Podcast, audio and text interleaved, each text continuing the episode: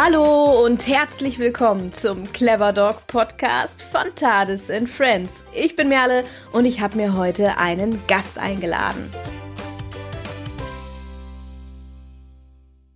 Diese Podcast-Folge ist eine neue Folge unserer Hundetrainer-Rubrik, in der ich mit unterschiedlichen Trainern über ihre persönliche Geschichte, ihre Philosophie und ihre Lieblingsthemen spreche. Unser heutiger Gast ist die Lisa Stolzlechner aus Wien. Sie ist mit Herz und Seele Welpen- und Junghundetrainerin und wird uns heute einen Einblick in ihre Arbeit geben.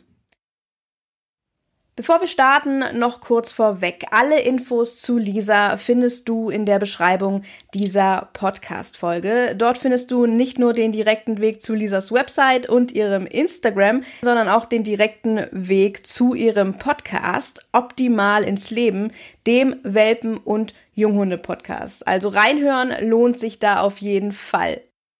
Und ich würde sagen, warten wir nicht viel länger, begrüßen wir Lisa hier und jetzt im Clever Dog Podcast.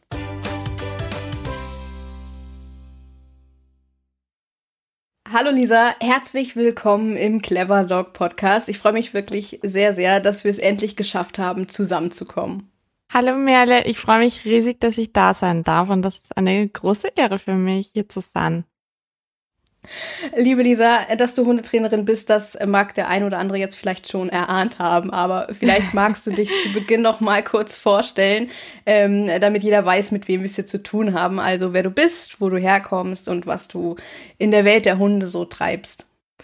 Ja, ähm, also mein Name ist Lisa, ich bin, äh, ich lebe in Wien, äh, komme aus Oberösterreich und ähm, es war eigentlich immer schon mein Wunsch oder mein Traum, mit Tieren zu arbeiten und ich habe mir den erfüllt, bin selbstständige Hundetrainerin, spezialisiert auf Welpen und Junghunde. Und ähm, ich bin, ich habe auch Biologie studiert, ähm, arbeite immer noch an einigen wissenschaftlichen Projekten. Also ich bin der Wissenschaft treu geblieben und werde auch zukünftig der Wissenschaft treu bleiben. Aber mein Hauptberuf ist das äh, Hundetraining und da bin ich mit Leib und Seele dabei und sehr, sehr, sehr glücklich, dass ich das machen darf. Ja, im Clever Dog Podcast wollen wir natürlich auch immer ganz, ganz genau wissen, äh, wie es dazu gekommen ist, äh, dass du dich beruflich mit dem Hundetraining beschäftigst. Du hast das jetzt ja schon so ein bisschen angerissen. Aber wie bist du überhaupt auf den Hund gekommen, wenn wir mal so da ganz geschichtlich in deiner Geschichte zurückgehen? ähm, auf den Hund gekommen. Äh, ich weiß nicht warum, aber Hunde haben immer eine ganz besondere Faszination bei mir ausgelöst. Ähm, ich hatte oder ich habe eine Familie, die kein, keine großen Hundefans sind. Auch im Freundes- und Bekanntenkreis hatte niemand Hunde und das waren alles keine Hundemenschen. ähm, aber es war in mir immer diese Faszination dass, dass ich immer Zeit mit Hunden verbringen wollte. Äh, also das fing an äh, im Prinzip ähm, bei dem Zeitpunkt, an, an dem ich begonnen habe zu sprechen, konnte ich das kommunizieren, dass ich äh, gerne Zeit mit einem Hund verbringen wollen würde und dass ich gerne einen Hund hätte. Äh, das erzählen mir meine Eltern, dass das auch immer das erste auf der Wunschliste zu Weihnachten war und zu Geburtstagen und zu Ostern und so weiter. Nur leider, ähm, wie gesagt, waren meine Eltern keine Hundefans und hatten auch Angst ähm, und haben auch teilweise, also inzwischen ist es sehr viel besser, aber äh, sie sind einfach keine, also es ist nicht ihr Tier. Ähm, ich habe dann begonnen von Freunden, Verwandten, ähm, Bekannten, beziehungsweise ich habe mich dann an die rangemacht, sozusagen, ähm, um Zeit mit ihren Hunden zu verbringen und die mit denen spazieren gegangen bin und so weiter. Und ähm, es ist geblieben. Also ich, ich hab, war immer sehr, sehr fasziniert und wollte dann natürlich auch immer einen eigenen Hund haben. Ähm, meine Mama oder meine Eltern haben immer gesagt, ja, ja, wenn du eine eigene Wohnung hast, dann kannst du den Hund dir bei dir einziehen lassen, aber vorher sicher nicht. also solange wir mit dir zusammen irgendwo wohnen. Und ähm, ich war dann während dem Studium äh, in einem Studentenheim, da ging es auch nicht, aber während dieser Zeit, also ich habe schon ganz gezielt das Biologiestudium gewählt, weil ich mit Tieren arbeiten wollte. Ähm, primär war vorerst, also äh, früh mein Wunsch, tatsächlich Tierärztin zu werden. Ähm, aber im Laufe der Zeit bin ich draufgekommen, dass das nicht meine Art ist, Zeit mit Tieren verbringen zu wollen. Denn beim Tierarzt herrscht meist eher Stress, äh, ähm, ist vorrangig eher, ähm, sind die Tiere gestresst, ängstlich. Also es gibt ja da auch ähm, viele Studien dazu, wie es Tieren beim, Tierarzt gehen oder Hunden auch beim, beim Tierarzt gehen.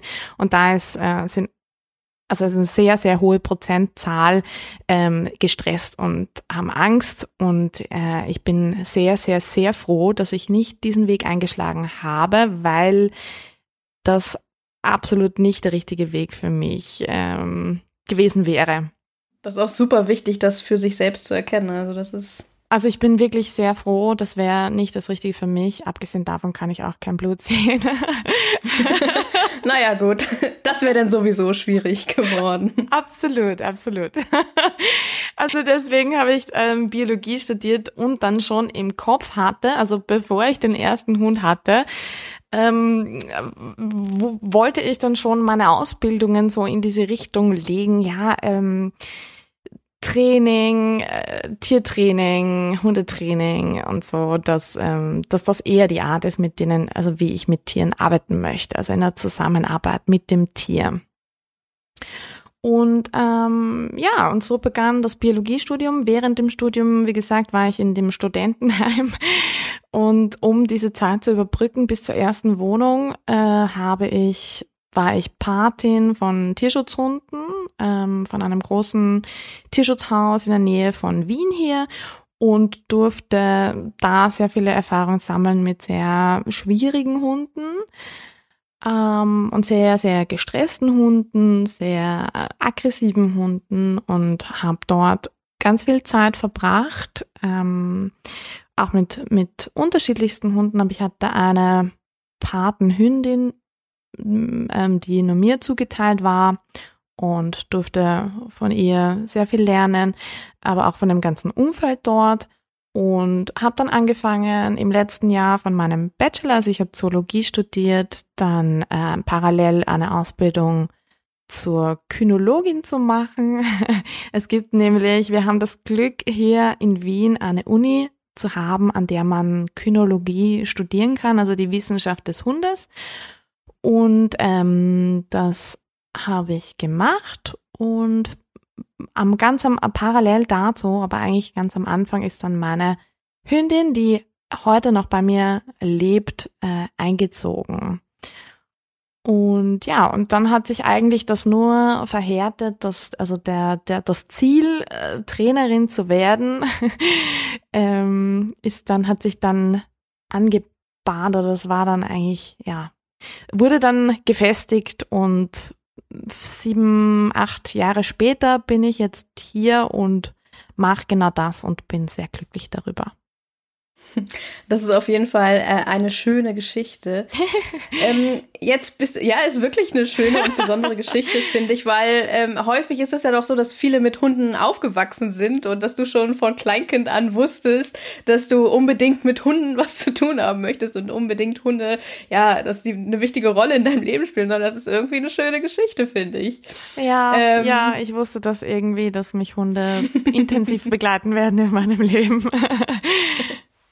Ja, und heute ähm, bist du, hast du vor allem einen Fachbereich Welpen und Junghunde. Das ist also das, das würde man zumindest denken, wenn man genau. mal äh, dich so ein bisschen verfolgt.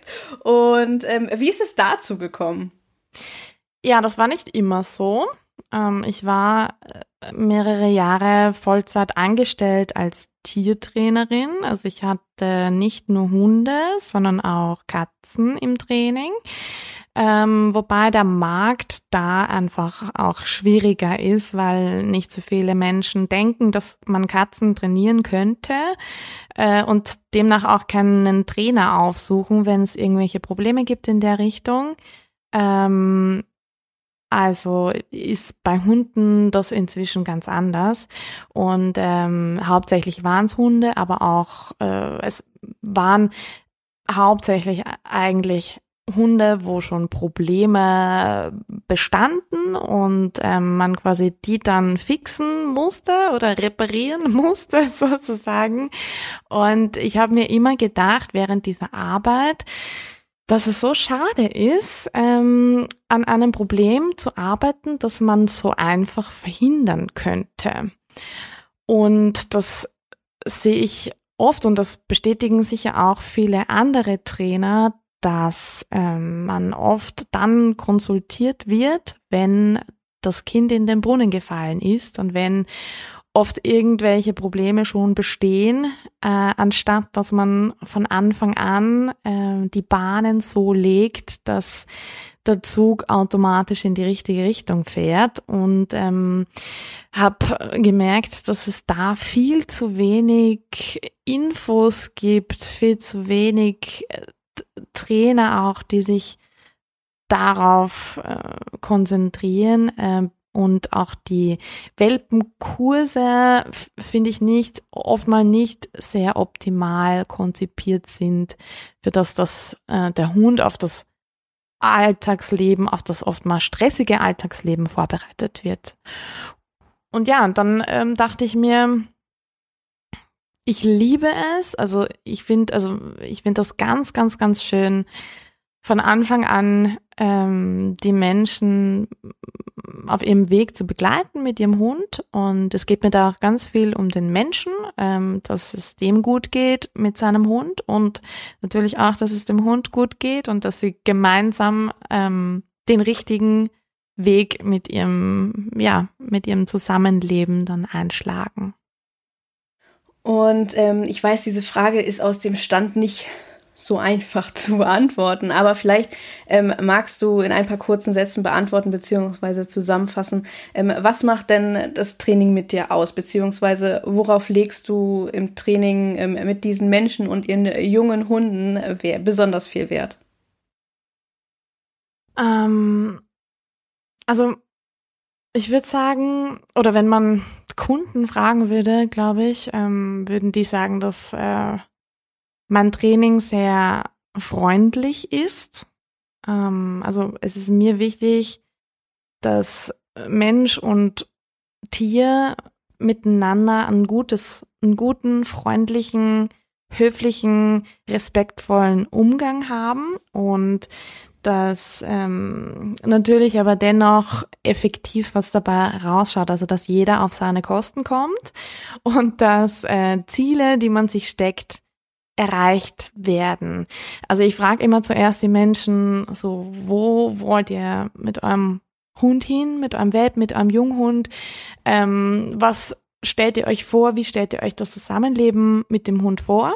Weil ähm, zu mir kommen meistens Leute, die in der Stadt wohnen, die äh, vielleicht äh, Hobbys haben, die sie mit ihrem Hund machen wollen.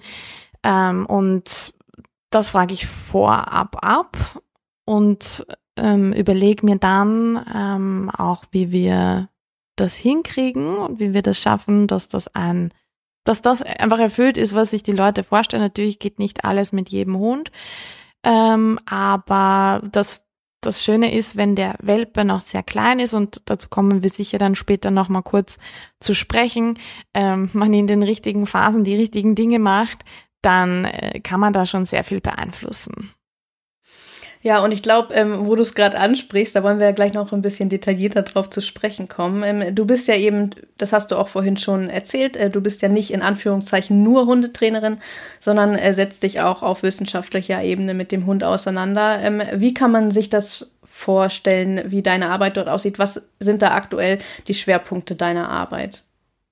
Also meine Masterarbeit, äh, an der ich jetzt schon drei Jahre, ich glaube, es sind jetzt echt schon drei Jahre, arbeite, Ähm, also da ging es darum, also mal, vielleicht ganz grundsätzlich, was man sich im Biologiestudium vorstellen kann, wie das so abläuft oder generell, wenn man eine Studie macht, das ist ja in anderen wissenschaftlichen Gebieten, wenn man Abschlussarbeiten macht, etwas anders, weil ähm, man die Datenaufnahme meist nicht hat, sondern eher Daten von anderen zusammensammelt.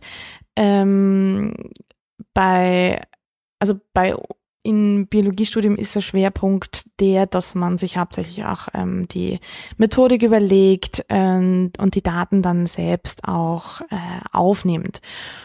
Und ähm, ich, ja, ich, ich, ich wollte natürlich unbedingt in dem Feld auch äh, meine Arbeit schreiben und in dem Feld forschen, in dem ich äh, beruflich tätig bin. Ich finde das ganz eine wunder, wunderbare Möglichkeit, diese beiden Dinge zu kombinieren und ähm, habe dann auch zu dem, was, was so, was sich durch mein Leben zählt, was, was mir wichtig ist, also dass ich eher dafür stehe, präventiv Dinge zu vermeiden ähm, und präventiv dafür zu sorgen, dass Probleme nicht auftauchen, dann auch mein Thema gewählt und gefunden in Zusammenarbeit mit einer ganz großartigen Wissenschaftlerin, der Dr. Stephanie Riemer, die in der Hundeuni Bern tätig ist, mit der ich auch zusammenarbeiten durfte, die ganz tolle Dinge auch zur Persönlichkeit des Hundes erforscht hat äh, und Seminare hält und so weiter. Ähm, also ganz großartige Wissenschaftlerin. Und ähm, ja, äh, mein Schwerpunkt war eben, dass äh, wir uns einen kleinen Bereich ähm, einer Lebensphase beim Welpen anschauen, der aber sehr, also von großer Bedeutung ist, nämlich zwischen der dritten und der sechsten Lebenswoche. Und ähm, ich habe mir angeschaut, was für Lang- und Kurzzeiteffekte bestimmte Sozialisierungsübungen während dieser Phase haben. Und ja, da habe ich halt ein Jahr, oder es waren eineinhalb Jahren mit der Datenaufnahme ähm, habe ich ge ge gebraucht, äh, was sehr, sehr viel ist. Ähm, aber ich musste drei, also die drei Wochen täglich quasi zu den Züchtern mit den Welpen hinfahren und die wohnen ja nicht in Wien, sondern irgendwo außerhalb, meistens Züchter. Und ähm, hab da, war da täglich dort und das bei zwölf oder dreizehn Züchter äh, und genau, und durfte natürlich extrem viel lernen. Also nicht nur, was diese Übungen betrifft, sondern auch das ganze Umfeld und rundherum und wie Welpenaufzucht funktioniert und so weiter. Also es war ein ganz großartiges, großartiges Erlebnis und, und, und großartige Lernerfahrungen, die da ähm, dabei waren. Ja, das kann ich mir sehr gut vorstellen und äh, da macht das definitiv auch Sinn, ähm, wieso so eine Arbeit äh, auch mal länger äh, braucht. Ähm, ich kenne das ja auch ähm, aus den Agrarwissenschaften, das ist auch sehr ähnlich äh, mit den Experimenten, zumindest zu den größeren Abschlussarbeiten, sage ich mal so, dass das halt auch einfach manchmal ähm, mehr Zeit in Anspruch nehmen muss, einfach weil man die Daten nicht von heute auf morgen erheben kann. Ja, absolut. Jetzt sind wir schon eigentlich bei dem Thema, das du hier heute mitgebracht hast. Jeder, der ähm, unsere Hundetrainer-Serie kennt, der weiß, ähm, die Trainer dürfen immer gerne ihr Lieblingsthema oder ein Thema mitbringen, das ihnen besonders am Herzen liegt. Und wir wollen heute jetzt ein bisschen über Sozialisierung sprechen. Und ich würde sagen, fangen wir mal ganz von, an, von, äh, ganz von vorne an, und zwar mit dem Begriff Sozialisierung. Ähm, ich habe manchmal das Gefühl, das ist ein Begriff, der nicht selten so inflationell verwendet wird und ohne dass er dabei irgendwie im Detail erklärt wird. Und viele können damit zwar was anfangen, aber ähm, wissen eigentlich nicht ganz so genau, was das damit auf sich hat. Er wird ja manchmal auch so durcheinander gebracht, so Sozialisierung, Prägung und so weiter. Ähm, vielleicht magst du einfach mal für unsere Hörer kurz erklären, was Sozialisierung bedeutet und wie man die Fachbegriffe einordnen kann und ähm, ja, wie man die ersten Lebensphasen des Hundes so richtig einordnen kann. Ja, gerne.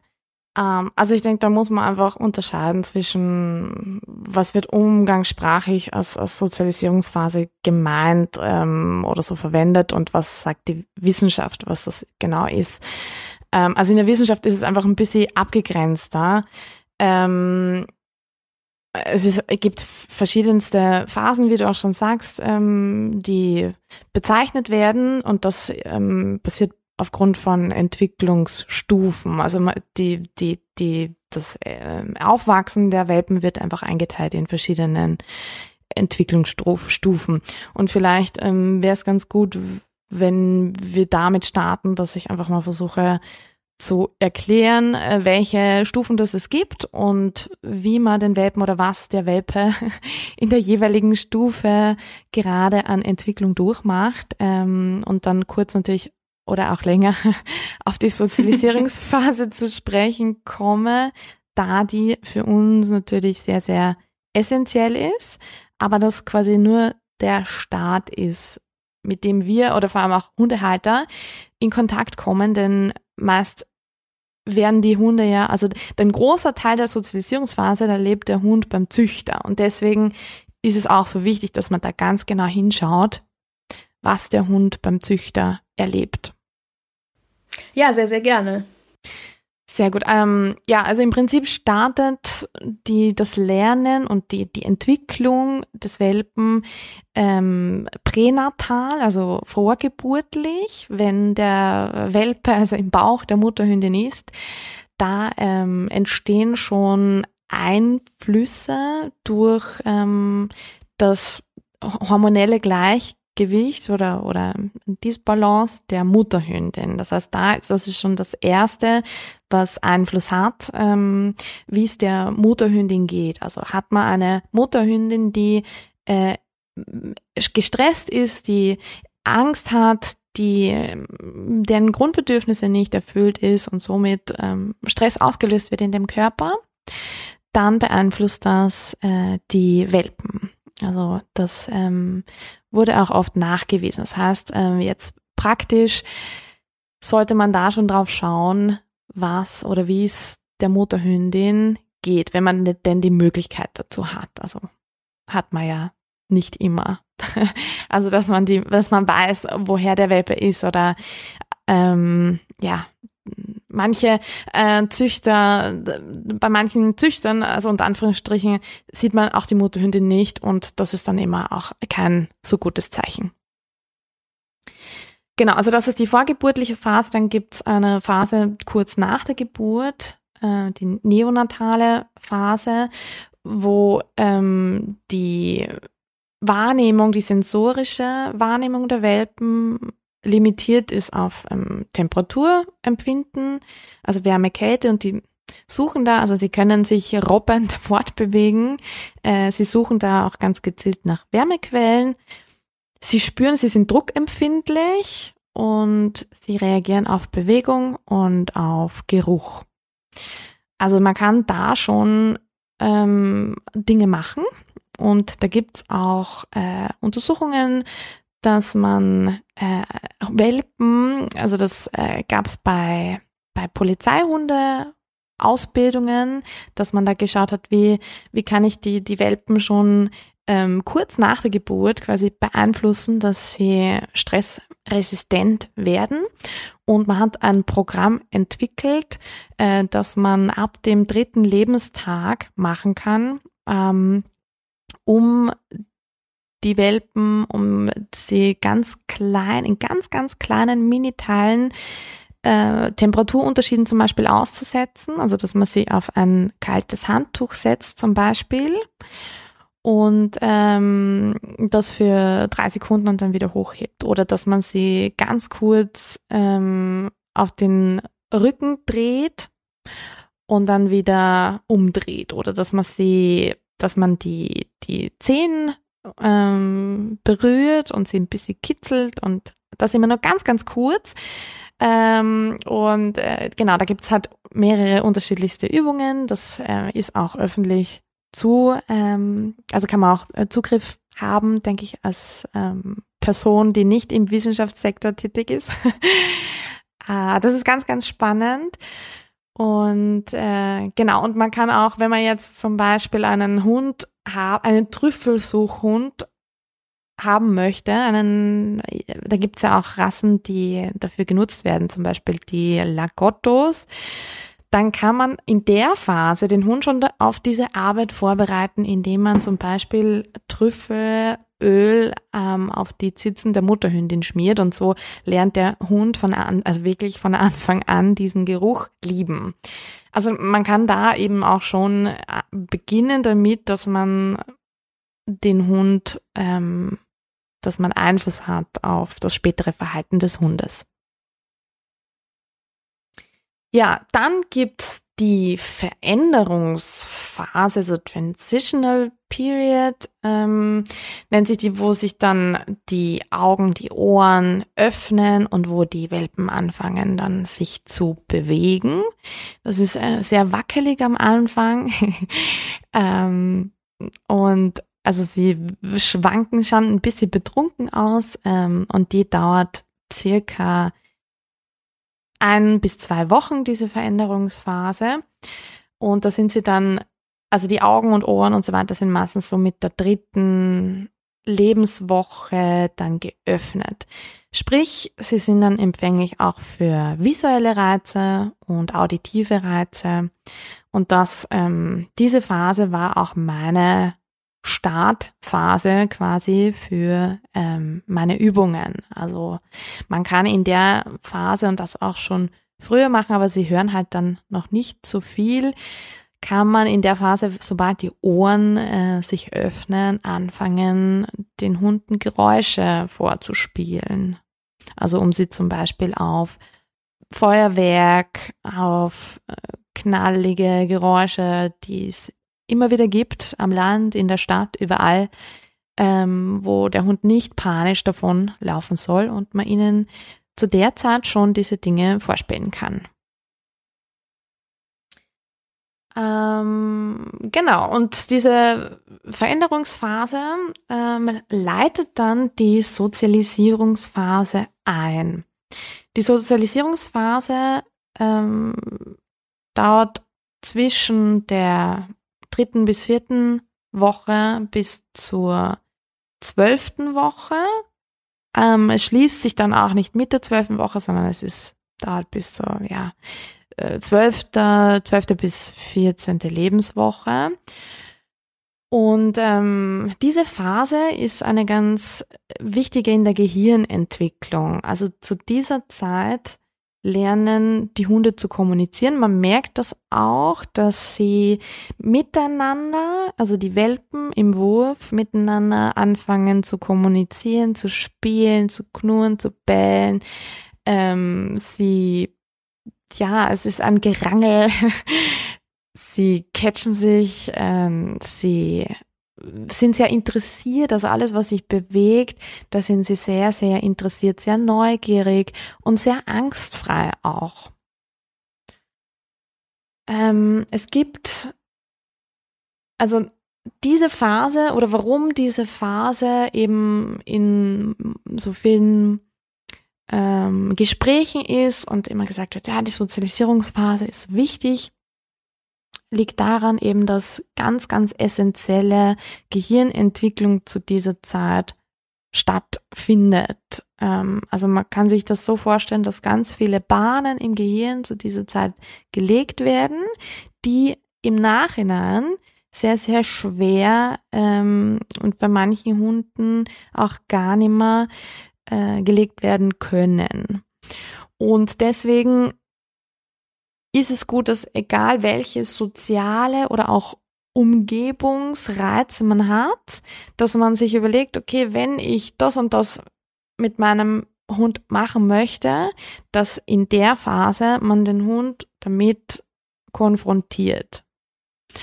Also bis zur zwölften Lebenswoche quasi. Das ist wichtig, ähm, aber natürlich ist das nicht immer möglich und äh, ja, Züchter haben einfach da einen riesen Einfluss, weil die bis zur oftmals sogar erst ab der 10., 11., 12. Woche die Hunde abgeben. Und dann ist die Phase im Prinzip schon fast vorbei.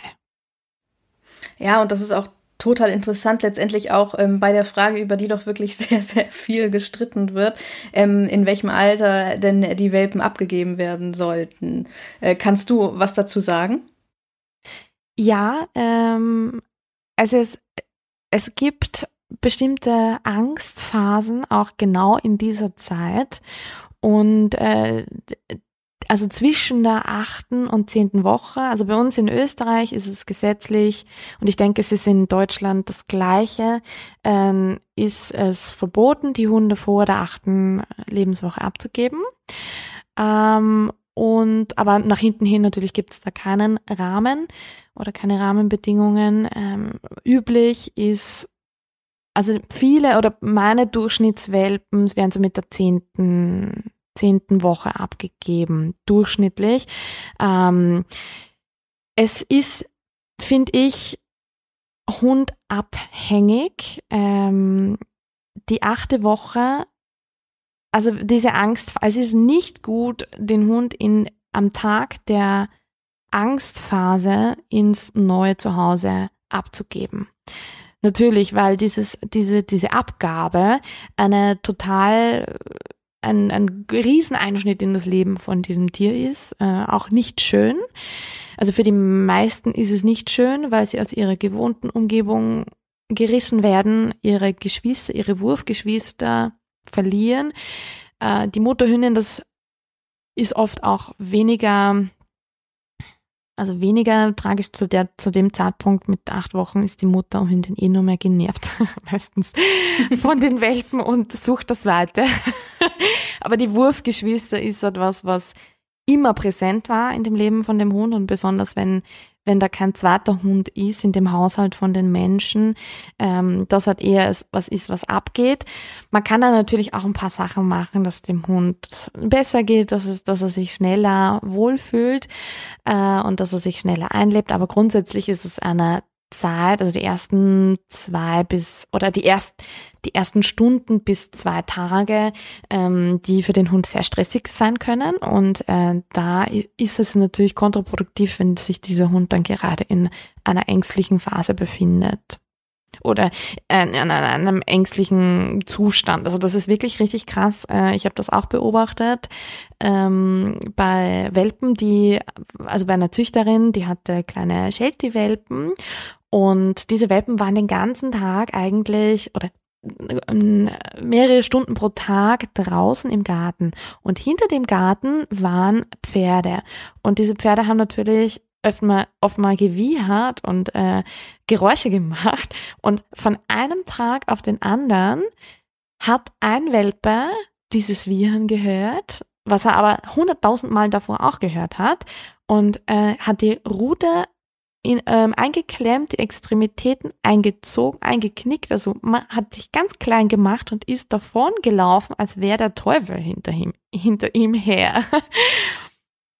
Und da merkt man, dass der Hund sich gerade in, in so einer Phase befindet, ähm, indem er etwas, was er schon hunderttausendmal gehört hat, plötzlich äh, eine Angstreaktion zeigt.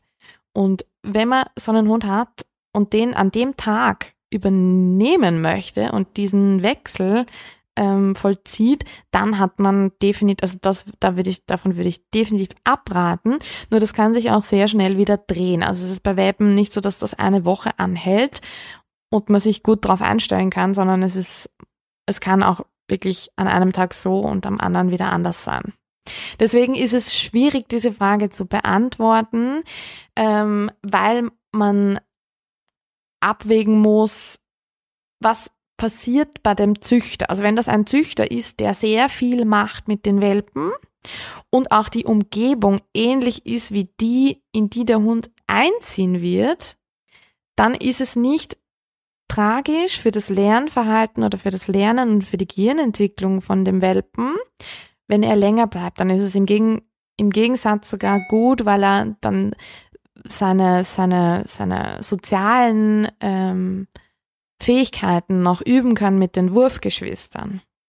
Aber wenn man jetzt einen Züchter hat, bei dem zum, oder einen, einen Ort, an dem die Welpen sind, wo nichts passiert, dann würde ich eher dazu raten, den Hund sehr früh oder so früh wie möglich zu übernehmen das ist total wichtig. Das ist bei dem Thema einfach auch wie bei vielen Dingen auch. Man muss sich das wirklich ähm, die Gesamtzusammenhänge angucken, um halt oder den den Einzelzustand letztendlich angucken, um da halt wirklich eine Antwort treffen zu ja, können. Genau. Und das wäre tatsächlich auch meine Frage, wie es hier letztendlich auch sehr viel Management, sage ich mal, auch solche Angstphasen tatsächlich auch zu erkennen. Und letztendlich ist es ja doch gang und gäbe von Züchtern letztendlich feste Termine mit ihren Käufern abzumachen, wo der Hund dann abge äh, abgeholt wird, ist ja nun mal einfach so. Und ähm, ähm, da ist es dann vielleicht auch, wird halt vielleicht auch häufig gar nicht so viel Rücksicht halt eben auf sowas genommen, ist aber auf jeden Fall super, super interessant. Ähm, ja.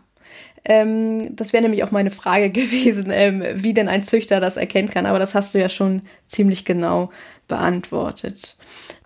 Wie kann man denn zum Beispiel, du hast jetzt gerade ähm, über Züchter geredet, die viel mit ihren Hunden machen. Ähm, wie kann man als Interessent erkennen, was der Züchter schon geleistet hat? Weil wenn man denn da zu Besuch ist, dann kann der Züchter zwar erzählen, aber man weiß es letztendlich nicht, was stimmt oder was nicht stimmt. Wie erkennt man denn einen Welpen, der schon einiges gesehen hat? Uh, ja, also gar nicht so einfach, das am Welpen zu erkennen. Also wenn man jetzt zwei oder eine Stunde da ist, dann ist es ja wahrscheinlich, dass die Welpen schlafen. dann merkt man ja. gar nichts. Weil, also man kann sich natürlich die Umgebung anschauen und ähm, schauen, was ist in dem Raum, wo sich die Welpen befinden. Wo befinden sich die Welpen? Äh, ist das im neben der Küche? Also dann haben sie automatisch, wenn das, das Welpenzimmer äh, oder Meistens ist es ja kein Zimmer, also das finde ich auch die bessere Variante, dass sie nicht in einem Zimmer sind, weil dann ist die Tür geschlossen und es dringt weniger, weniger Außenreize dringen dann zu den Welpen durch, sondern dass sie mehr Teil eines Zimmers sind und abgegrenzt, der Bereich abgegrenzt ist durch äh, ein, ein Gitter oder sowas. Oder so eine Wurfbox. Aber meistens wenn die Welpen dann größer sind und älter werden, dann muss man ihnen da auch mehr Raum geben, damit sie Stubenreinheit entwickeln können oder damit schon anfangen können. Ähm, also da würde ich immer drauf schauen, wo, wo halten sich diese Welpen auf? Und wechselt das? Ähm, wie viele Menschen gibt es dort? Gibt es andere Hunde? Gibt es andere Tiere? je diverser die Reize sind, desto besser. Und das erkennt man aber wirklich nicht am Welpen. Also ein Welpe, der nichts sieht und es ist im Raum auch nichts, dann kann ich mal, also dann schläft der oder bewegt er sich wie jeder andere Welpe auch. Ähm, ich kann ihn natürlich konfrontieren mit Dingen, die er, die ich dabei habe oder wenn ich einfach auf den Welpen zugehe dass ich schaue, wie reagiert der auf mich. Und wenn der zögerlich ist zum Beispiel oder wenn der sich versteckt, das sind natürlich dann ähm, Zeichen, wo ich dann genauer hinschauen sollte.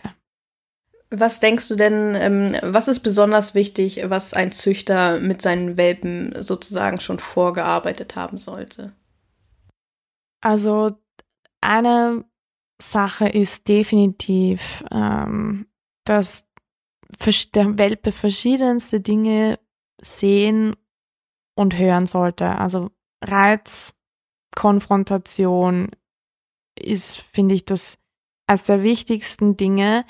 Ähm, denn dadurch hat man gleich mehrere Fliegen mit einer Klappe quasi äh, äh, erwischt. Denn da ist, ist, man präsentiert dem Tier etwas Neues, das riecht anders, das fühlt sich anders an, also unterschiedlich an, das gibt unterschiedliche Geräusche von sich, wenn man da jetzt, also die Welpen sind ja super neugierig in dem Alter und eine normale, also normal entwickelte Welpen haben eine, einen Bounce, ähm, also einen Bounce-Back-Effekt quasi, wenn sie mit irgendwas Neuem konfrontiert werden, dass sie zum Beispiel ein Plastiksackerl, das ist auch so ein, also eine Plastiktüte, dass wenn man äh, testen möchte, ob dieser dieses Verhalten, ob der, der Welpe normal sich verhält und nicht übermäßig ängstlich ist. Zum Beispiel kann man einen Plastiksackerl mitnehmen. Ich habe das auch in, bei meiner ähm, Datenaufnahme gemacht. Das war Teil von diesen Objekten, die wir mitgebracht haben. Äh, ein Plastiksackerl so äh, oben zubinden und also Luft reinpusten, oben zubinden, dass das so ausschaut wie so eine kleine Qualle. Und dann kann man das in, die, in diesen Welpenbereich ähm, einfach reingeben und mal schauen, wie die Welpen darauf reagieren. Und ähm, was toll ist, ist, wenn man gar nichts sieht, also wenn die Welpen neugierig, freundlich, mit aufgestellten Ohren, aufgestellter Rute äh, auf diesen, auf dieses Sackerl zutapseln, dann ist es super. Und wenn sie da reinbeißen, wenn sie dann draufsteigen, wenn das Geräusche macht und sie da keine Angst zeigen. Was aber auch total normal ist, ist, wenn sie kurz ein bisschen Abstand nehmen äh, und ein paar Schritte zurückgehen, vielleicht kurz stehen und nachdenken, so was mache ich jetzt, und dann aber sich dem Objekt zuwenden und drauf zugehen und es dann erkunden für sich. Ja, super spannend. Ähm, okay, jetzt haben wir viel über Züchter geredet, aber jetzt ist für viele natürlich auch besonders entscheidend. Jetzt kommt der glückliche Moment, nämlich der Moment, an dem der Welpe in sein neues Zuhause einzieht ähm, für viele ein unglaublich schöner, aber auch sehr, sehr aufregender Moment. ja. äh, und für alle, die das schon mal erlebt haben, auch ein Moment, der sehr viele Herausforderungen mit sich bringen kann. Ähm, ja, der Welpe ist jetzt zu Hause eingezogen. Am besten direkt jetzt der Tag, an dem der Welpe nach Hause kommt. Was sollte man beachten, ja, wie die nächsten Tage und Wochen des kleinen Hundes verlaufen sollten? Ja, auf jeden Fall die ersten äh, mindestens drei Tage. Kommt natürlich auch immer darauf an, aus was für einem Umfeld ist der Welpe und ähm, wie geht's dem. Aber die ersten drei Tage, also zwei bis drei Tage, egal welcher Welpe, würde ich da absolutes Sparprogramm fahren. Also am besten auch nicht gleich die ganze Wohnung, das ganze Haus dem Welpen zeigen, sondern nach Hause fahren, ähm, am besten auch eine Begleitperson mit dabei haben, dass man sich voll und ganz während der Autofahrt um diesen Welpen kümmern kann und dass man mit dem, also dass der Kontakt liegen kann ähm, und dass ja man einfach bei dem ist und ihm ihn unterstützen kann.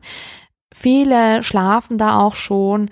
Also für viele ist die Autofahrt dann äh, sehr aufregend, kurz und dann schlafen sie einfach ein, ähm, was dann angenehm ist. Äh, und sobald man nach Hause kommt, sollte man sich natürlich schon vorab überlegen, wo oder was der Pipi-Spot sein wird, also wo sich der Welpe lösen soll. Weil das ist dann gleich auch der erste Ort, den ich am Anfang draußen aufsuchen würde, also nur den. Ähm, das heißt, man kommt nach Hause, das erste, was man macht, ist, man steigt aus, nimmt den Welpen, die Begleitperson kümmert sich um Gepäck und um sonstige Dinge ähm, und die Person mit dem Welpen setzt den ab und äh, auf den Ort, wo das ja, wo er dann hin Pipi und Kaki machen soll und ähm, ja, und wartet dort es kann natürlich sein, dass das dann nicht passiert. Ich würde auch nicht ewig stehen, natürlich auch immer schauen, wie geht's dem Welpen. Wenn der Angst zeigt, dann würde ich ihn auch gleich mit nach mit reinnehmen und dort auch schon vorbereitet.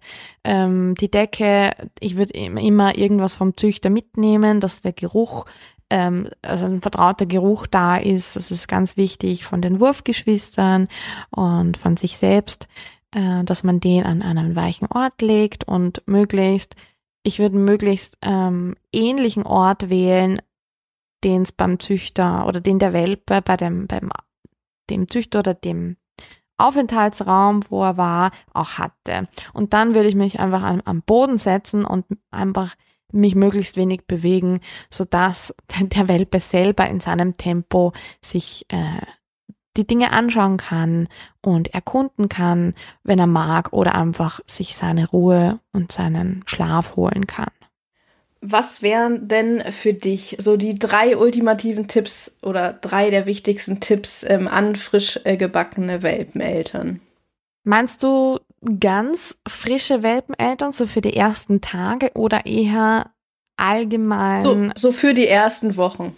Für die ersten Wochen, okay.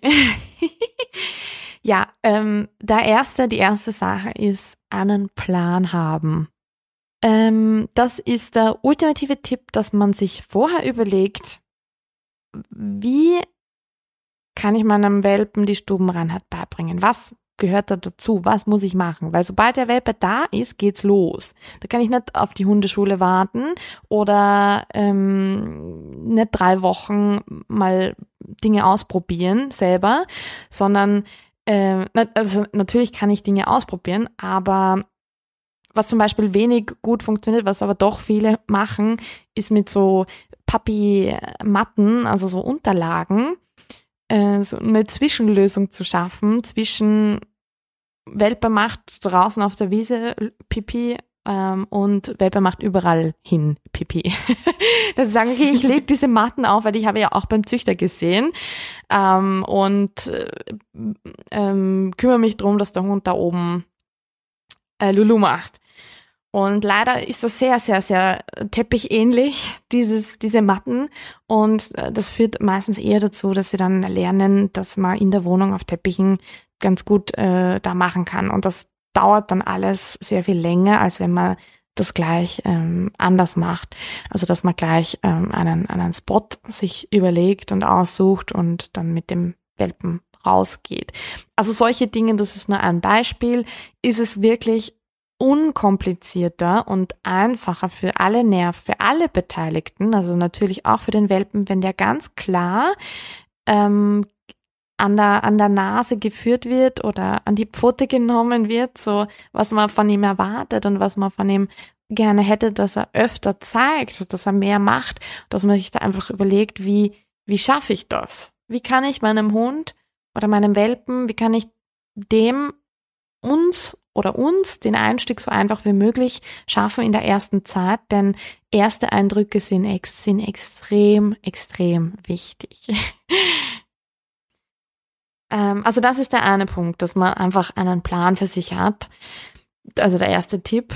Ähm, der zweite Tipp ist, dass man Management betreibt. Also die ersten paar Wochen sind vollgepackt mit Management. Ähm, also zumindest, ah, ja, ähm, wenn man fehlerfrei den Hund an Dinge ranführen möchte, ähm, dann macht Sinn, dass man sowas wie Schuhe, also Dinge zum Beispiel, die ausschauen wie ein Spielzeug, also aus Hundesicht, der weiß ja nicht, ist das jetzt, gehört das mir oder nicht, äh, schaut alles ähnlich aus ähm, und schmeckt auch gut, wenn das jetzt Lederschuhe sind, dass man diese Dinge wegpackt und Management betreibt, also dass der Hund gar nicht die Möglichkeit hat, dazu äh, Blödsinn, also aus unserer Sicht Blödsinn, aus der Sicht des Hundes ist es ja kein Blödsinn, äh, zu lernen. Also da kann man ganz, ganz, ganz viel machen, äh, dass man Dinge verhindert. Und nach dieser, also sie sind ja sehr explorierfreudig am Anfang ähm, und auch wenn der Zahnwechsel stattfindet, sehr, sehr oral unterwegs. Und das kann man schon stark beeinflussen, indem man einfach diese Dinge, wo der Hund nicht weg äh, reinpassen soll, wegpackt. Das geht natürlich mit Möbelstücken nicht, aber mit denen, mit den Dingen, die, mit denen es möglich ist, äh, macht Sinn, das zu tun. Also Management, dass man sich vorher überlegt, bevor der Hund irgendwie irgendeinen Blödsinn macht aus unserer Sicht, dass man das verhindert, auch sowas wie Vorhänge. Also Vorhänge würde ich immer wegpacken. Das ist ein sehr, sehr lustiges Zerspiel. ähm, genau. Und dann der dritte Tipp ist Geduld haben. Also ganz viel Geduld. Man hat einen, einen Welpen, man hat ein Baby. Die Aufmerksam Aufmerksamkeitsspanne ist gering, also abhängig natürlich von, von den Welpen aber man hat einfach keinen Hund, der den man, mit dem man alles machen kann. Also das braucht Zeit. Und viele, habe ich das Gefühl, viele, vielen geht das zu langsam. Also die hätten gerne, also auf jeden Fall nicht die Pubertät, sondern gleich nach dem süßen Welpen dann einen fertigen Hund, so unter Anführungsstrichen wenn ich dazu was ergänzen darf zum Thema Zeit, also um vielleicht mal aus eigener Erfahrung zu sprechen. Wir hatten wirklich einen extrem aufgedrehten Welpen, also ja. wirklich extrem aufgedreht. Ist bei Appenzellern auch nicht unbedingt selten so. Ähm, zudem war es auch ein sehr, sehr, sehr großer Wurf. Das ähm, kann ja auch mal gut dazu beitragen, dass sie alle ein bisschen aufgeregter sind, ähm, weil immer irgendwas los ist. Aber ähm, ja, Zeit und Geduld, das ist definitiv so unglaublich wichtig. Ich weiß, das ist viel einfacher gesagt, als es letztendlich getan ist, wenn man irgendwie nicht lange geschlafen hat, wenn man, wenn der Hund, wenn der Hund, auch wenn man ihn immer wieder zur Pipi-Stelle bringt, meint, es ist doch besser drin, Pipi zu machen. Das kann sehr, sehr, äh, sehr, sehr frustrierend sein. Mein Tipp zum Pipi ist übrigens auch noch äh, immer auf jeden Fall einen ähm, neutralen Teppichreiniger dabei zu haben und viel, viel äh, Lappen und Papier. Also das, das kann sich lohnen, das auf jeden Fall im Haushalt dabei gute zu haben. Investment. Aber, ja, gutes Investment. Aber auf jeden Fall halt, wie du halt gesagt hast, super viel Zeit, äh, Ruhe und Geduld auch einfach für einen selbst, dass man halt nicht Ja von Anfang an erwartet, dass alles perfekt klappt, Ja, weil das absolut. wird es höchstwahrscheinlich nicht und das würde einen, kann einen selbst so frustrieren. Also ich denke halt auch, das ist, ich glaube auch gerade was aktuell, ja aktuell, da kommen wir gleich, glaube ich, nochmal kurz drauf zu sprechen, aber was halt viele sagen, sagen halt, okay, dann mache ich mir drei Wochen Urlaub und danach passt das schon alles. Ähm, nee, das wird höchstwahrscheinlich nicht so sein und ein Welpe kann nach drei Wochen kann der nicht sechs Stunden alleine bleiben. Und ähm, da muss man sich halt wirklich lange sehr viel Zeit und sehr viel Geduld einplanen. Und das ist halt einfach so. Ja, ich kann alles äh, zu 100 Prozent unterschreiben, was du sagst. Also ich habe gerade das, das, das, das Gefühl oder die Erfahrung gemacht, dass gerade Menschen, die sich alles sehr, sehr genau überlegen und sehr genau planen, von woher der Hund ist, ähm, was er erlebt hat, ähm, Leute, die sich Urlaub nehmen und viel Zeit nehmen und so weiter, auch gleichzeitig eine sehr, sehr hohe Erwartung haben an den Hund äh, und an sich selbst. Also das, wie du sagst, ja, dass, dass das alles dann äh, super funktionieren wird. Und Stubenreinheit ist dann ein ganz gutes Beispiel, weil es gibt Hunde, ähm, die länger brauchen als andere. Und ähm, man vergleicht sich dann ähm, natürlich auch immer mit, mit anderen, die Welpen haben oder hatten, die erzählen, na, in äh, drei Tagen war oder vier Tagen war mein Hund stubenrein, fünf Tagen hat mein Hund durchgeschlafen und so weiter. Also man setzt sich da selber dann total unter Druck und denkt sich, wenn das die anderen äh, Welpen nach dem dritten Tag durchgeschlafen haben, dann ist mit meinem was falsch, weil der schläft erst äh, oder der schläft, der wacht in der Nacht äh, einmal auf und muss raus oder macht irgendwas anderes. Ähm, also das ist gut, dass du das ansprichst und ähm, dass man da selber sich nicht den Druck machen sollte. Ja, auf jeden Fall. Und auch bei der Pipi-Sache ist das halt auch einfach mal so, das hat auch physiologische äh, Ursachen, dass Welpen das halt, das halt bei dem einen oder anderen länger dauert, bis er das letztendlich körperlich überhaupt kontrollieren kann. Und ähm, da kann man weder dem Welpen noch sich selbst aufgrund irgendwelcher mangelnden Erziehungsfähigkeiten die Schuld äh, geben. Das heißt, da hilft einfach nur Ruhe und Geduld. Ja, absolut. Ähm, ja, jetzt habe ich es eben gerade schon ein bisschen angesprochen. Ähm, vielleicht auch nur ganz kurz das einmal anzureißen. Aktuell haben wir ja ein bisschen eine herausfordernde Zeit, äh, die auch dazu geführt hat, also mit äh, unserer aktuellen Corona-Situation, ähm, die zum einen dazu geführt hat, dass unglaublich viele Leute sich einen Welpen ähm, angeschafft haben, einen Welpen zu sich ähm, nach Hause geholt haben, weil viele gerade auch die Möglichkeit haben, zum Beispiel viel im Homeoffice zu arbeiten. Aber diese Zeit bringt natürlich auch sehr große Herausforderungen mit sich, gerade ähm, was so das Thema ähm, Gewöhnung, Sozialisierung angeht, weil man halt eben nicht äh, alles machen kann, ähm, was man sonst auch einfach machen würde. Viele Menschen kennenlernen, ähm, vom Bahnhof bis sonst was alles kennenlernen. Gerade in der Stadt, du bist viel im, im Training in der Stadt unterwegs. Ähm, hast du da Tipps und Tricks, wie man trotzdem ähm, halt eben gewisse Dinge nicht auslassen kann, damit halt der Welpe nicht dadurch halt äh, Nachteile erfährt in seiner ähm, Sozialisierungsphase?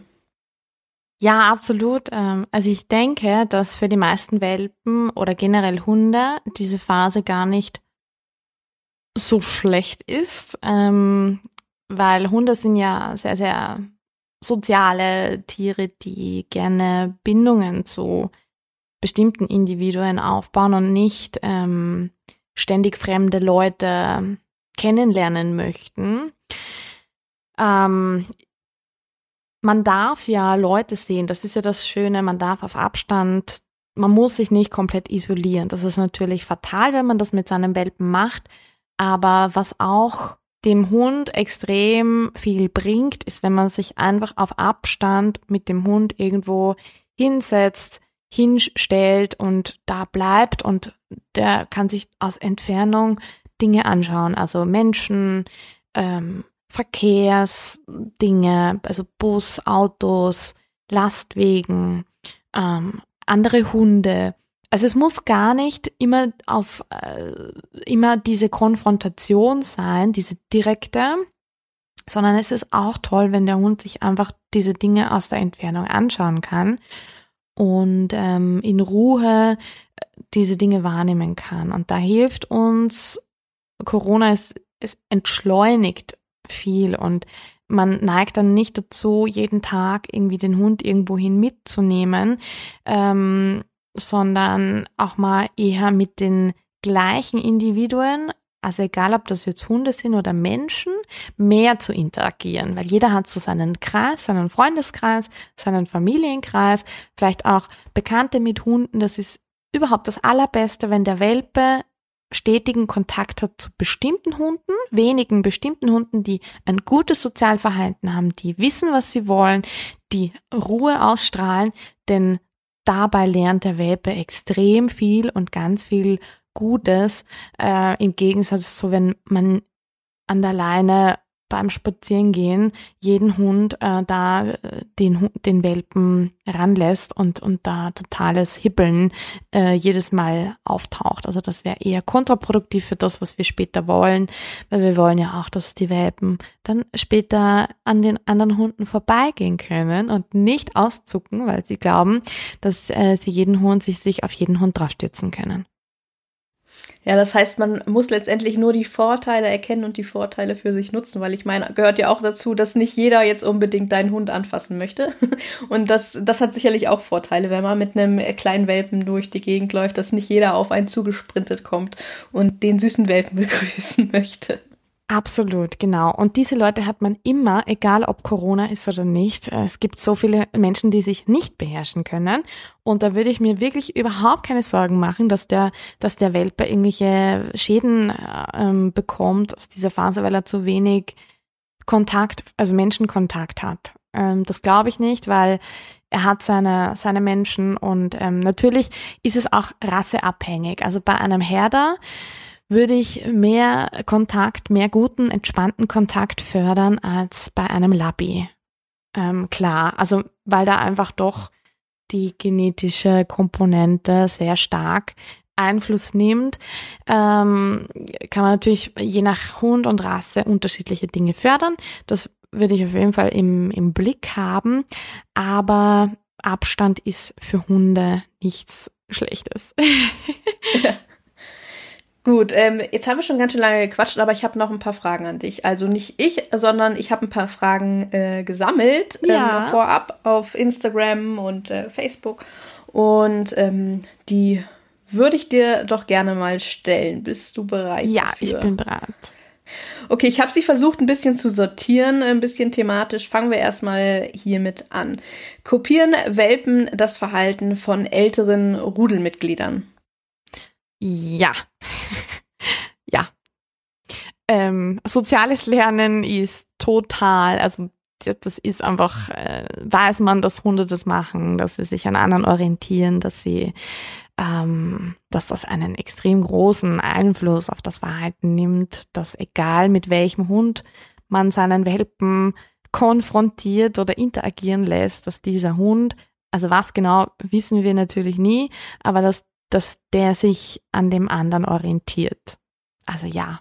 Und das kann ja sowohl positiv als auch negative Effekte haben. Also äh, da sollte man sich vielleicht vorher gut bewusst sein, ähm, was für Eigenschaften die anderen Hunde alle mitbringen. ja, genau. Also deswegen sage ich auch, wenn man seinen Hund mit einem adulten äh, Hund konfrontieren, also lieber adult, also erwachsen, der in sich, also mit sich im Reinen ist, ähm, konfrontieren sollte und nicht mit einem Junghund, der sich mitten in der Pubertät befindet. Ähm, denn diese Hunde wissen oft mal nicht, wohin mit sich und wie, wie man andere Hunde lesen kann, gut.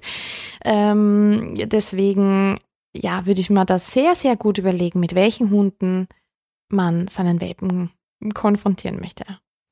Ja, da gehen wir letztendlich mit auch schon auf die nächste Frage ein, die ich stellen wollte, nämlich, also die ich gestellt bekommen habe für dich. Ähm, wann kann man einen zweiten Hund hinzuholen, beziehungsweise was würdest du raten? Das beantwortet die Frage, glaube ich, schon ganz gut. Ja. also es gibt Leute, es gibt Leute, die sich tatsächlich zwei Welpen parallel. Das wäre jetzt meine nächste Frage. ja, ohne Witz. Die nächste Frage wäre tatsächlich zwei Welpen aus einem Wurf. Äh, was hältst du davon? Also ich meinen größten Respekt an diese Leute. Das ist das Einzige, was ich dazu sagen kann. Also die Arbeit verdoppelt sich. Es ist wirklich ja nicht so, dass man beide gleichzeitig ähm, Dingen beibringen kann. Also die sind ja davon äh, so abgelenkt, dass ähm, sowas wie rausgehen, Stubenreinheit, also das macht alles so viel komplizierter. Ich würde abraten, außer man hat, man macht nichts anderes. Also wenn, wenn man äh, sehr viel Zeit, sehr viel Geduld, wenn man alles mal zwei rechnet, was man für einen, für einen Welpen braucht, wenn man das hat, dann natürlich geht das. Ich frage mich auch manchmal, was denn die Intention ist davon, wenn man zwei ähm, Welpen aus einem Wurf nimmt. Letztendlich, nur weil sie Geschwister sind, äh, garantiert das absolut nicht, dass sie nachher super ham harmonisieren werden mit, äh, miteinander. Das äh, kann auch, glaube ich, zu großen Problemen führen, wenn sie älter werden. Ja, äh, genau, jetzt sind wir schon ein bisschen, wo ich gerade von, das passt hier ganz gut mit den Übergängen, wo ich schon von Älterreden spreche. Äh, eine Frage, die mir tatsächlich öfter gestellt wurde, ist, wann beginnt nun eigentlich die Pubertät und wann ist sie vorbei? Ja, also ein Startsignal gibt es ein recht klares. Ähm, bei den Röden ist es das Markieren, also das Beinchen heben. Man sieht es auch ganz gut an den Hoden. Äh, wenn die einfach entwickelt sind, dann heißt das, dass Testosteron ähm, produziert wird und dass damit dann die Pubertät eingeleitet wird, wurde. Also das Beinchenheben ist so ziemlich da, das Startsignal bei den Rüden. Ähm, bei den Hündinnen ist es die erste Läufigkeit. Und je nach ähm, Größe des Hundes dauert es länger. Also bei den bei größeren Rassen, bei größeren Hunden dauert das länger. Das ist meist irgendwas zwischen sechsten und neunten Lebensmonat. Ähm, Dazu muss man vielleicht auch noch sagen, ähm, bei den Hündinnen ist es auch sehr, sehr häufig, dass man die erste Läufigkeit überhaupt gar nicht mitbekommt. Ähm, da, da verschiebt sich das im Kopf dann manchmal bei einigen und dann haben sie es schon verpasst. Ja, ja. Also man, man merkt das auch am, am Putzverhalten so ein bisschen und am, am Interesse von anderen Hunden. Also da kann man auch drauf oder sollte man drauf schauen bei seiner Hündin, wenn man das Gefühl hat, okay, jetzt irgendwann demnächst kann es sein, dass wenn einem, einem diese Dinge auffallen, besonders dass halt Hunde, also Rüden, anders reagieren auf, auf, auf, die, auf seinen Hund, also auf seine Hündin, dann sollte man da genauer hinschauen. Ähm, genau, also somit zum, zum Start der Pubertät und ähm, Adult, also die Adoleszenz, das ist, nennt man diese Phase, äh, die geht dann über in die adulte Phase ähm, und die wird erreicht ab der geistigen und körperlichen Reife, ähm, die erst mit auch wieder total hundabhängig. Also die kleinen sind da meistens früher entwickelt als die größeren Hunde. Das kann bis zu zwei, zwei oder drei Jahre dauern. Wobei man Pubertät, also in der Wissenschaft eben ähm, nennt man diese Phase Adoleszenzphase und ähm, das wird, also bezeichnet den, den, den Start der, der sexuellen Reife äh, bis zum bis zum Fert also bis zum fertig ausgewachsenen sozial wie körperlichen Hund. Und Pubertätsphase, ähm, also das kennt man, das ist ja auch eine Übergangs Phase. Also das ist in der Wissenschaft dann nicht so klar abgegrenzt, aber äh, umgangssprachlich ist die Pubertät, also wie man es auch bei Jugendlichen erkennt, natürlich geht über die sexuelle Entwicklung noch etwas hinaus, denn ähm, das muss sich ja auch alles erst einstellen, das hormonelle Gleichgewicht finden. Äh, man merkt das, wenn der Hund gesetzter wird, weniger emotional reagiert, dass dann ähm, das Ende der Pubertät nah ist. Ja, in den Agrarwissenschaften sprechen wir da äh, von Geschlechtsreife und Zuchtreife. Also das sind tatsächlich zwei ganz ah, ja. unterschiedliche, ganz unterschiedliche ähm, Punkte letztendlich. Ah, natürlich ja, ist das jetzt, ist das jetzt, ähm, ist das jetzt äh, im Bereich der Tierzucht natürlich ähm, äh, jetzt nicht aus der biologischen Sicht, so wie du das gerade erklärt hast. Ähm, ja, jetzt habe ich noch eine Frage und die finde ich auch interessant. Da bin ich gespannt, was du uns erzählst. Ähm, Beschäftigung für Welpen. Also ich denke mal, das ist mehr so in Richtung Spiel gemeint, diese Frage. Was kannst du da empfehlen? Ähm, ja, also der Welpen brauchen kein Auslastungsprogramm im Sinne von ähm, Tricktraining oder irgendwo raufspringen oder, also abgesehen von den körperlichen, sollte man sowieso nicht machen. Aber ähm, da braucht man kein Auslastungsprogramm im Sinne von Sitzplatz, Steh, ähm, eben Tricks oder irgendwas, was, was jetzt in den Sektor Freizeitaktivität äh, fällt. Würde ich mich eher zurückhalten, sondern mich mehr auf den Alltag konzentrieren beim Welpen, weil der hat ja nicht so viel Platz in seinem Gehirn. Ähm, also man kann Hunden ja nicht tausend Dinge gleichzeitig beibringen. Da würde ich mich einfach auf die wichtigen Dinge konzentrieren, wie Radiustraining, ähm, dass er Dinge kennenlernt, ganz viel Ruhe. Und das ist auch alles, was der Hund lernen muss erst. Ähm, das reicht absolut und äh, dazwischen, also das eine sinnvolle Spiel wie ich finde, ist, ähm, dass man natürlich jetzt auch, äh, wenn zum Beispiel eine sehr aufregende Situation war, dass man dem jetzt ein paar äh, Kekse in die Wiese werfen kann und den durchschnüffeln, so ein bisschen da runterkommen lassen kann. Ähm, aber das würde ich nicht so als Spiel einsetzen, sondern eher für so, also Management-Situationen. Wenn man jetzt weiß, oh, da kommt jetzt ein, der 50. Mensch heute, der macht oh, was für ein süßer Welpe, wie alt ist denn der, tralala, und den Hund, äh, sich auf den Hund stürzt, dass man den dann eigentlich, bevor der dann eh sich nicht mehr zusammenreißen kann und in der Leine hängt und dann nur mehr hippelt, dass man vorab dem äh, irgendwas zum Suchen gibt zum Beispiel, damit man den Menschen höflich sagen kann, bitte jetzt nicht, äh, bitte nicht auf den, auf den, auf meinen Hund stürzen. Also das kann man natürlich machen, ähm, aber Sonst würde ich eher mich auf andere Dinge konzentrieren. Und äh, das eine Spiel, was sehr, sehr sinnvoll ist, ist äh, ein Zehrspiel oder, ein, oder Spiele, wo man die Beißhemmung lernen kann. Also Beißhemmung ist ein, ein ganz, ganz wichtiger Punkt, immer, wo es auch eine, eine, eine, eine Grenze, also ein Fenster gibt, das sich schließt, ähm, dass man später nicht mehr beeinflussen kann. Also das ist wirklich ganz wichtig, den Hundebisse, also das dass ein Hund einen Menschen verletzt durch einen Biss, das ähm, kann man durch dieses Training verhindern, äh, indem man dem Hund als Welpe beibringt, dass man mit Menschenhaut vorsichtig umgehen muss. Und dadurch kann man verhindern, dass dieser Hund, wenn er im Affekt beißt, also wenn irgendwas, wenn ihm irgendwas wehtut oder wenn er stark gestresst ist oder wenn er frustriert ist oder was auch immer und er schnappt, Richtung Menschen. Das kann natürlich passieren, wenn zum Beispiel jemand auf seine Pfote steigt, dass das eine komplett natürliche Abwehrreaktion ist, dass man durch dieses Training beeinflussen kann, wie fest so ein Hund dann zubeißt. Ja. Oder auch beim Spiel später. Oder auch beim Spiel später, genau. Und da ist äh, Zerspiel, also das machen meine Welpen Menschen sehr, sehr viel. Also ich rate ihnen das, dass sie das wirklich täglich machen mit dem Welpen, ähm, damit auch natürliche Bedürfnisse des Hundes befriedigt werden, weil gerade dieses Zerren, dieses Beißen, das finden die meisten Welpen auch ganz toll. Und wenn man ihnen das nicht gibt, in Form von einem kontrollierten Spiel mit dem Menschen, dann holt er sich das woanders. Und das ist dann etwas, was wir nicht wollen. Das sind dann Möbelstücke, Vorhänge, ähm, die Fersen, wenn man sich bewegt. Also diese Dinge. Für Tades ist das auch heute noch das beste Spiel der besten Spiele. Äh, immer dann, wenn gerade irgendwie sie denkt, jetzt ist nichts los und jetzt könnte ich mal wieder was machen, dann bringt sie erstmal ihr Tau.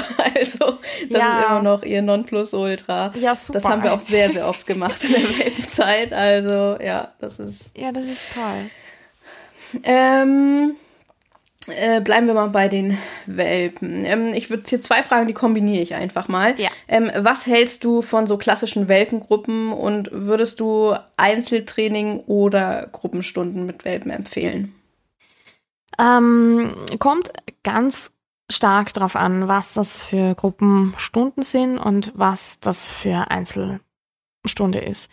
Ähm, also, ein, also Gruppenstunden finde ich dann sinnvoll, wenn man schon Grunddinge mit dem Welpen, wenn die schon, wenn der Welpe schon auf Kommando sich entspannen kann, zum Beispiel. Also auf Knopfdruck. Ähm, das ist schwierig, neben einem anderen Hund den Start zu lernen. Vor allem in einem Gruppenkurs, wenn man sich als Trainer auf mehrere Hunde konzentrieren muss. Ähm, und auch wenn zu viele oder mehr als zwei Welpen in einem Welpenkurs finde ich auch unpraktisch, eben weil man als Trainer und ich hatte so viele Welpenkurse in meinem Leben gemacht, dass ich umgestiegen bin auf Einzeltraining, äh, weil ich gemerkt habe, es ist das, was ich gerne vermitteln würde und was die Leute auch brauchen, das kann ich im Gruppenkurs nur oberflächlich ankratzen. Und also die Basis von, von dem entspannten Zusammenleben und dass er das alles andere baut auf dem auf. Und wenn das nicht sitzt, dann bringt ein Gruppenkurs meiner Meinung nach eher, ist der eher kontraproduktiv, weil das, was der Hund dann in, diesem Grupp, in dieser Gruppenstunde lernt, ist meistens Aufregung. Und das ist leider etwas, was sich diese Hunde sehr gut merken.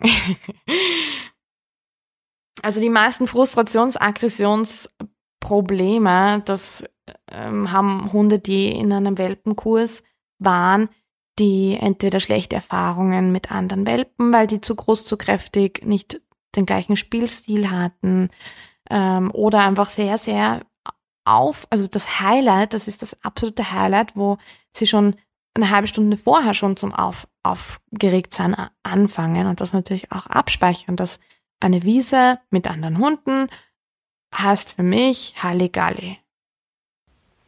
Ja, also da kann ich auch so ein bisschen aus eigener Erfahrung leider in Anführungsstrichen äh, berichten, weil wir damals, sage ich mal, uns glaube ich genau das Falsche ausgesucht haben oh ähm, für TARDIS und ähm, ja, genau das, was du beschreibst. Ich glaube, äh, die Probleme, die erkennt man heute an TARDIS noch ganz gut und ich bin mir ziemlich sicher, dass dort Grundsteine dafür gelegt wurden. Also da kann ich auch wirklich nur jedem der ähm, bei dem der Welpe neu einziehen soll. Ich glaube, ich glaube, vielleicht wäre tatsächlich auch so sinnvoll, einfach mh, mm, sich am Anfang auch einfach ähm, ein Einzeltraining einfach mal ähm, zu gönnen, sage ich ja. jetzt mal, oder eine Einzelberatung. Und dann kann man ja immer noch, wenn der Trainer das anbietet oder auch wenn er das nicht anbietet, schauen, ähm, was für eine Gruppe denn auch für einen eventuell passend wäre. Weil das hängt, glaube ich, auch ganz stark teilweise von, äh, vom Charakter des Hundes oder ja. von, auch von der Rasse des Hundes ab. Ja. Ja, genau. Also ich persönlich biete keine Gruppenstunden an. Ähm, aber es gibt auch Leute, also, die ich einfach darauf vorbereite, so was, was ist wichtig, wo, worauf kann man achten, ähm, was ist eine gute Lernerfahrung, was nicht. Und man hat eh selber immer ein gutes Bauchgefühl. Und wenn man dem, dem muss, finde ich, man einfach ein bisschen mehr vertrauen oder den darf man ruhig mehr vertrauen. Wenn man das Gefühl hat, man, mein Hund lernt in der Situation jetzt im Moment nicht das Richtige, dann darf man auch das auch sagen, darf man auch sagen, ich möchte bitte ein bisschen mehr Abstand ähm, oder man sollte dann auch einfach nicht mehr hingehen. Also das ist ganz wichtig, dass man sich da selber ein bisschen vertraut und das Gefühl, mm, wenn das Gefühl schlecht ist, dann auch einfach wirklich abbricht. Ja, ja. Ich glaube, es ist manchmal tatsächlich für, für gar nicht so einfach auf den ersten Blick zu erkennen, wenn man jetzt noch nicht so viel Welpenerfahrung hat und noch nicht so viel Hundewissen hat, ähm, ist das, glaube ich, manchmal gar nicht so einfach. Und deswegen kann ich echt wirklich nur ans Herz legen, sich jemanden an die Seite zu holen, der das kann. Ja. Das äh, bringt einen ein Stück voran, auf jeden Fall. Ähm, du hast ja auch ein Welpenprogramm. Soweit ich das jetzt richtig verstanden habe, ist das auch äh, online beziehungsweise zum Teil online. Wie läuft denn sozusagen ein Welpenprogramm bei dir ab?